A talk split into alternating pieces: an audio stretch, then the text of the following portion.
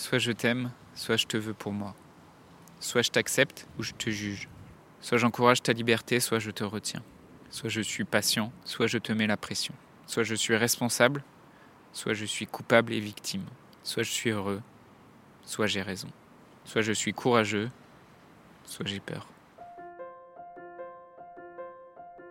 Dans un monde où la question de la mort est souvent taboue, où vivre un deuil signifie encore être jugé, provoquer de la gêne, de l'incompréhension, quand ce n'est pas de la pitié, la grande question est celle-ci.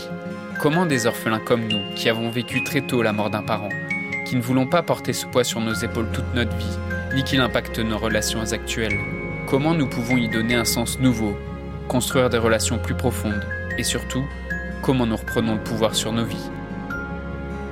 Mon nom est Johan, et bienvenue chez les orphelins résilients. Aujourd'hui, je vais te partager 5 conseils de comportement qu'il faut à tout prix éviter si tu es en couple, si tu es un orphelin ou une orpheline. Je vais t'expliquer comment j'en ai pris conscience et qu'est-ce que ces comportements induisent sur ton couple ou sur tes relations si tu les adoptes consciemment ou inconsciemment et d'où est-ce qu'ils viennent. Si tu es célibataire, écoute quand même cet épisode parce que il peut résonner en toi par rapport à certains échecs amoureux que tu as vécu ou cela peut t'expliquer des raisons pour lesquelles aujourd'hui tu as du mal à te mettre en couple ou, te mettre en couple pour toi ça rime avec avec de la souffrance, avec faire des compromis, avec renoncer à, ta liberté, et c'est quelque chose dont tu vois pas l'intérêt. Ces conseils seraient valables en fait pour n'importe quel couple, mais ils prennent encore plus de sens si tu es un orphelin ou une orpheline, ou si tu es en couple avec un orphelin ou une orpheline, parce que les souffrances et les blessures que tu as vécues, elles peuvent donner naissance à ce genre de comportement et qu'il faut à tout prix les éviter.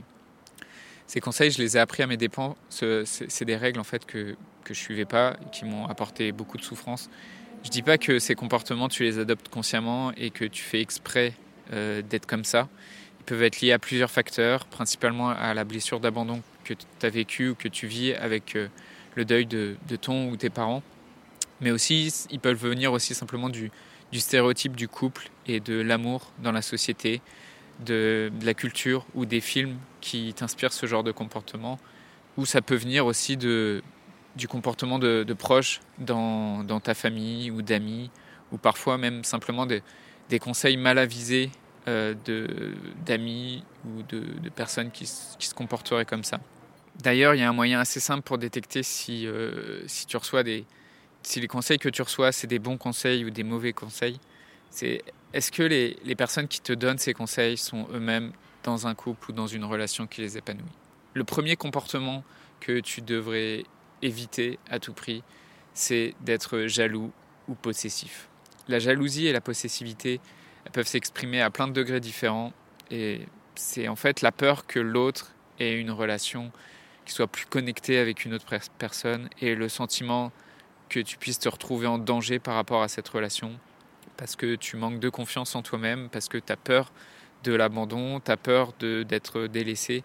Et euh, la jalousie, ça peut aller jusqu'à se faire des films, ça peut aller jusqu'à s'imaginer des scénarios ou chercher à contrôler l'autre, lui interdire de faire des choses par, par peur de l'abandon. Cette, cette, attitude, en fait, est néfaste pour ton couple.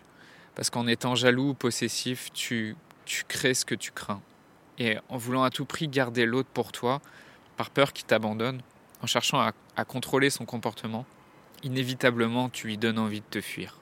Parce que aucun être humain n'aime être contrôlé ou manipulé.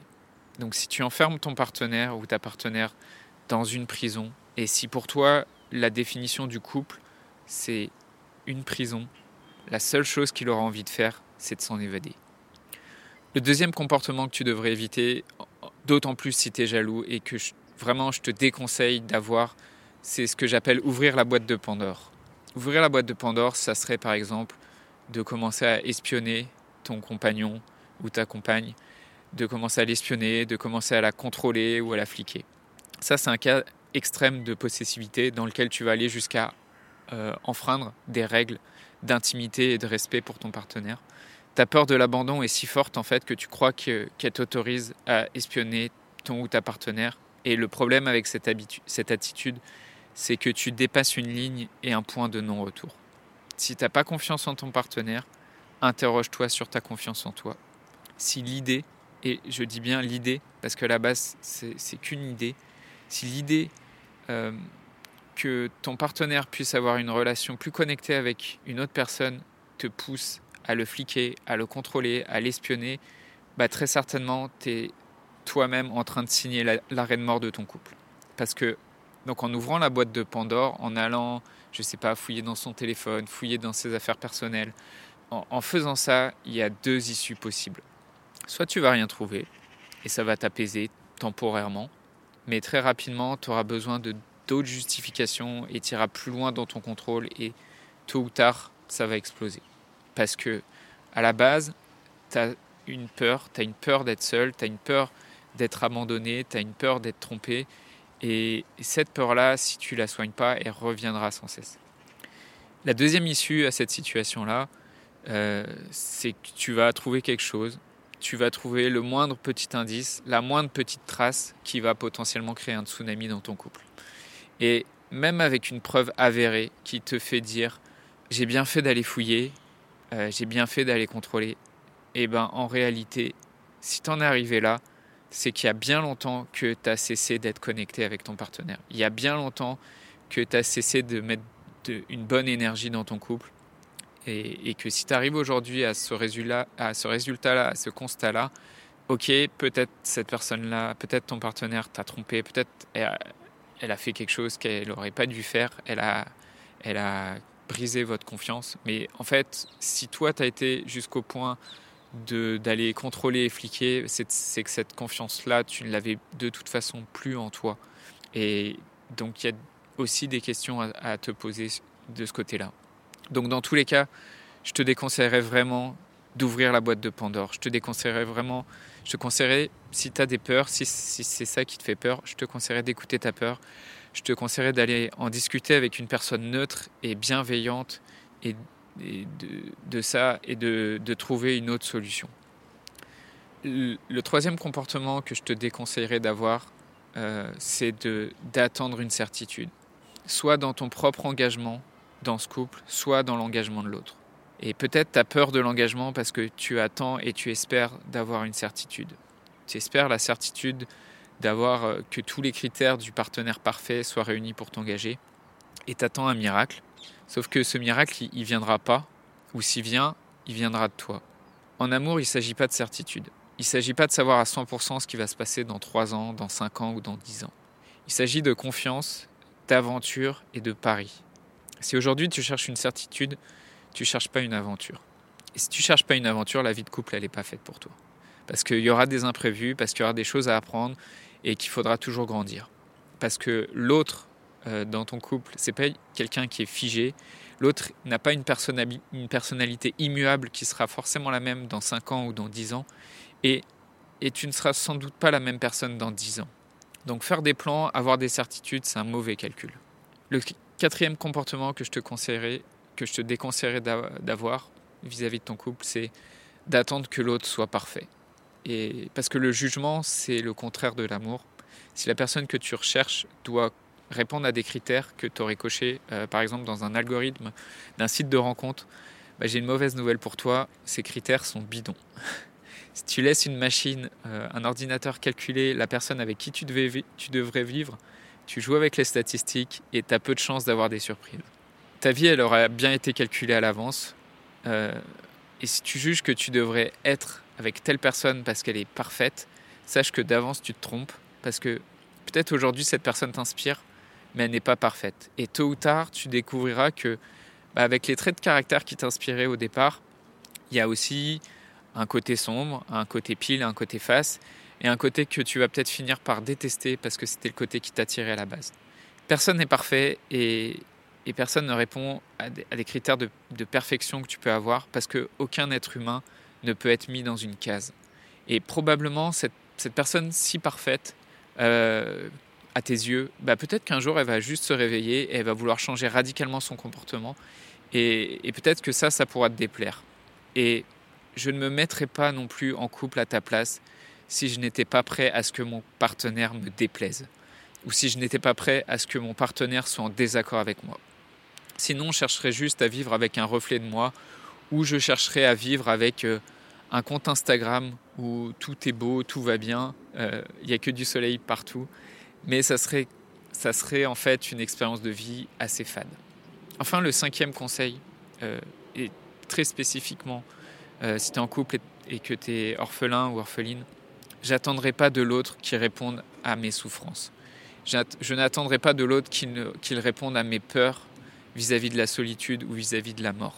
Parce que la personne avec qui tu es en couple ou la personne que tu vas rencontrer, elle a sans doute pas vécu le deuil, le même deuil que toi. Ou même si elle a vécu un deuil similaire, même si elle c'est aussi un orphelin ou une orpheline, euh, il est il y a plusieurs solutions qui se proposent à toi. Soit c'est une personne qui a réussi à les dépasser, à dépasser cette difficulté. Euh, mais même si elle s'en est remise, il est peu probable que cette personne ait les outils pour t'aider à, à dépasser ta propre souffrance. Je dis pas que c'est quelque chose qui est impossible, mais c'est très compliqué. Et surtout, en étant en couple avec cette personne, vous êtes engagé sentimentalement et émotionnellement ensemble.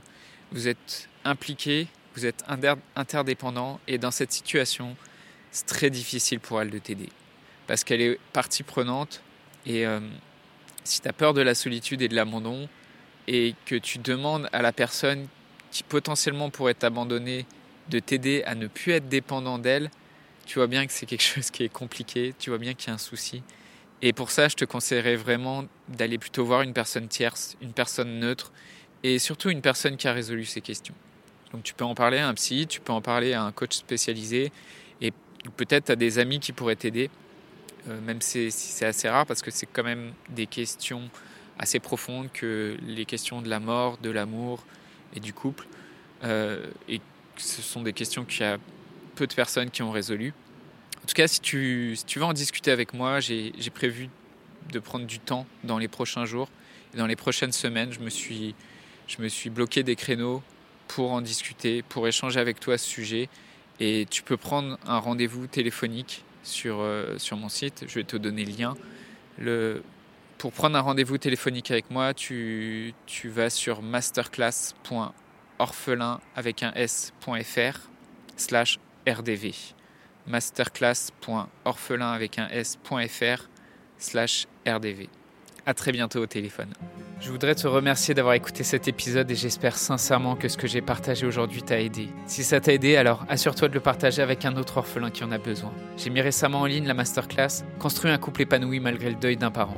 Cette masterclass est spécialement réservée pour les orphelins et l'inscription est gratuite. Tu peux retrouver tous les détails pour t'inscrire dans la description du podcast. Dans cette masterclass exclusive, je te livre mes prises de conscience en tant qu'orphelin qui m'ont demandé des dizaines d'années, ce qui m'a permis de me relever et de reconstruire un couple qui m'épanouit en quelques mois, et surtout les trois blocages qui sont la cause du statu quo pour de nombreux orphelins, et le secret qui explique pourquoi certains orphelins restent bloqués dans leurs difficultés quand d'autres deviennent rapidement résilients. Donc je t'invite à t'inscrire à la masterclass dès maintenant. Rendez-vous sur masterclass.orphelinpluriel.fr et dans la description du podcast. Le podcast Orphelin Résilient, c'est trois épisodes par semaine le lundi, mercredi et vendredi à 8h. Merci encore pour ton écoute. Je te laisse découvrir le sujet du prochain épisode. À très vite. Dans le prochain épisode, on parlera de la valeur d'un véritable échange humain.